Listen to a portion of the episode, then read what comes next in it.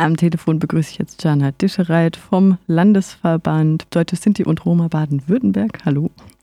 Hallo. Und es geht um den Fall des Prozesses, der jetzt seit dem 11. Mai wegen versuchten Mordes an einem Ulmer Gericht, nehme ich an, läuft. Ja, am ja. Landgericht Ulm mhm. wurde allerdings verlegt ins Kornhaus mhm. aufgrund von der Größe des Prozesses und eben um die Corona- ähm, Abstände einzuhalten. Am 24. Mai 2019 gab es einen Brandanschlag auf mehrere französische Roma-Familien in Erbach-Dellmensingen in der Nähe von Ulm. Auf der Wiese hatten sich etwa 30 bis 40 Personen aufgehalten zu der Zeit. Das war den Attentätern auch klar, die sich als offen rechts auch selber bezeichnen, was in ihrem Dorf normal sei. Jetzt gab es einen Brief vom Landesverband Deutsche Sinti und Roma von Daniel Strauß und euch unterschrieben ähm, an den Ortsvorsteher, den Bürgermeister. Es war ja von Daniel Strauß auch explizit gewünscht oder vorgesehen, sage ich jetzt mal, in diesem Prozess antiziganistische Strukturen aufzuzeigen. Wie soll das gelingen? Ähm, zunächst äh, beobachten wir den Prozess und äh, werden ihn auch ähm, eben wissenschaftlich ähm, begleiten, aber natürlich auch ähm, immer wieder auch ähm, mit eigenen Pressemitteilungen oder mit Romani News, einem kleinen ähm, Videokanal, versuchen aufzuklären über den Fall ähm, und uns auch ähm, diese Strukturen, es ist ja super selten, dass solche Prozesse überhaupt es schaffen, also dass es einen Prozess gibt.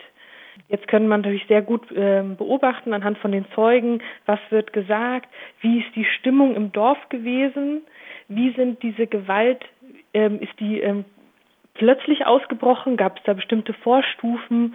Und äh, würden dann gerne anhand ähm, von diesen Erkenntnissen auch Gegenstrategien entwickeln. Ähm, wir sind jetzt auch am Sonntag in dem Dorf selber ähm, eingeladen worden und äh, werden eben auch gucken, was man da ähm, machen kann und oder auch gemeinsam sprechen. Es sollen auch Behörden für rassistische Gewalt sensibilisiert werden. Eigentlich gehört es wahrscheinlich zur Praxis in Deutschland, dass rassistische Überfälle an der Tagesordnung sind. Leider. Wir haben ja auch diesen Fall in Wiesloch gesehen, wo ein Polizist mit beteiligt war an einem rassistischen Überfall. Ähm, sind dir vielleicht auch Rechtsstrukturen in der Polizei bekannt in Ulm, in der Region? Also überhaupt Antiziganismus, was ist das, wird auch in den Ausbildungen der Polizei thematisiert. Das war ein längerer Kampf von uns, dass es eben vor allem in die Ausbildung der Polizei hineinkommt.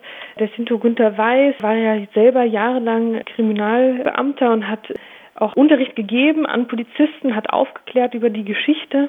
Es ist sehr, sehr wichtig, auf der einen Seite die Sensibilisierung der Polizei, aber eben auch die Sensibilisierung der Justiz nicht zu vernachlässigen. Und gerade diese Dunkelziffern ist sicher etwas, was uns noch in Zukunft stark beschäftigen wird, weil doch die wenigsten Fälle überhaupt als Straftaten gemeldet werden von den betroffenen Personen. Die Polizei selbst tut erst seit 2017 das überhaupt kategorisieren in antiziganistische Straftaten. Das heißt, wir haben jetzt auch noch nicht so viele Jahre, wo wir auf gemeldete Fälle zurückblicken können, wo man es differenzieren kann, genau welcher Rassismus dort war.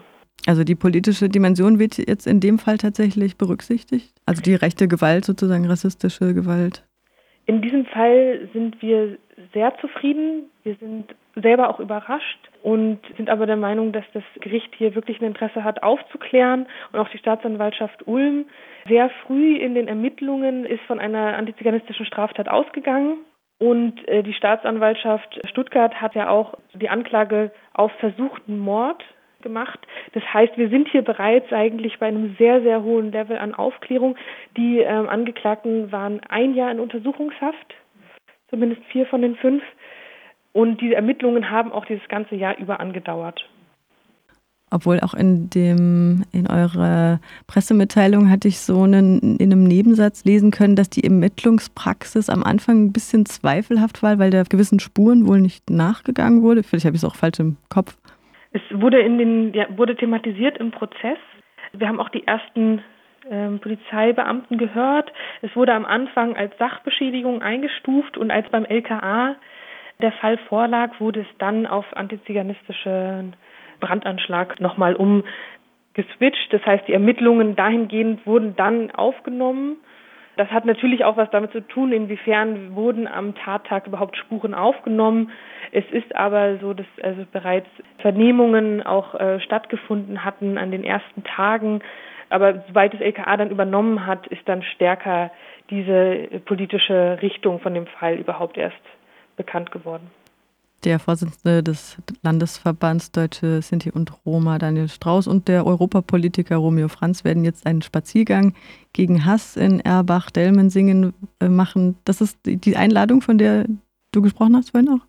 Ja, genau. Ah, ja. Die Delmensinger selbst haben ähm, sich bei Daniel Strauß gemeldet, um eben einzuladen für diesen Spaziergang, den sie bereits vor mehreren Tagen gemacht haben. Aber jetzt eben am Sonntag ist dieser Jahrestag und wir würden eben auch gerne die Personen unterstützen in diesem äh, Dorf, die äh, sich eben auch dagegen wehren möchten. Das klingt ja relativ positiv nach dem, was du erzählt hast. Äh, der Prozess soll Ende September 2020 zu Ende gehen.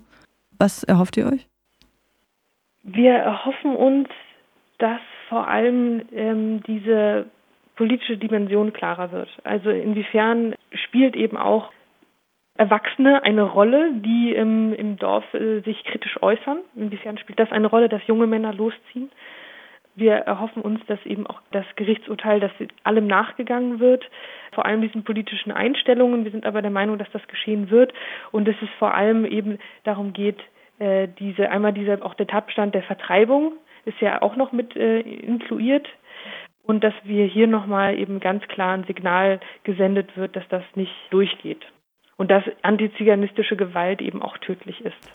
In der Aussage von den Angeklagten haben Sie ja gesagt, dass das in Ihrem Dorf ganz normal sei, in Anführungsstrichen, dass Sie offen rechts sind. Was ist denn da noch an rechten Strukturen bekannt und wie kann man denn darauf noch einwirken jetzt? Im Prinzip sind wir hier noch am Anfang. Es wurde thematisiert, aber wir steigen noch tiefer ein. Es sind ja noch äh, unglaublich viele Zeugen, die ähm, kommen werden und bis Ende September werden wir noch einiges verhandeln. Die Täter stammen aus der Hooligan-Szene.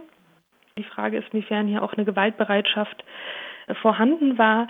Zwei der Angeklagten hatten bereits einen Haftbefehl ausstehen, ebenfalls wegen rassistischen Übergriffen.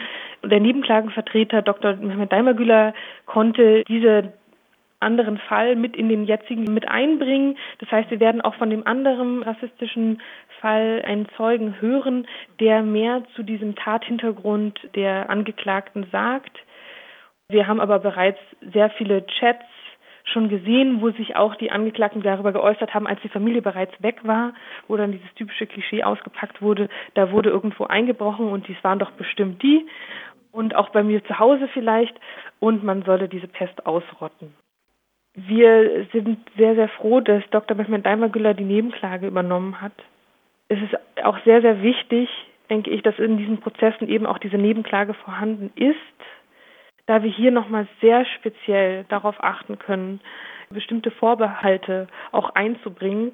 Gerade diesen rechten Tathintergrund hat die Nebenklage bereits am ersten Prozesstag thematisiert und mit eingebracht, was sehr, sehr wichtig ist, weil die mediale Aufmerksamkeit war am ersten Tag natürlich am größten. Und ähm, da ist für uns auch nochmal äh, sehr klar, inwiefern eben es sehr, sehr wichtig ist, dass Fälle auch begleitet werden.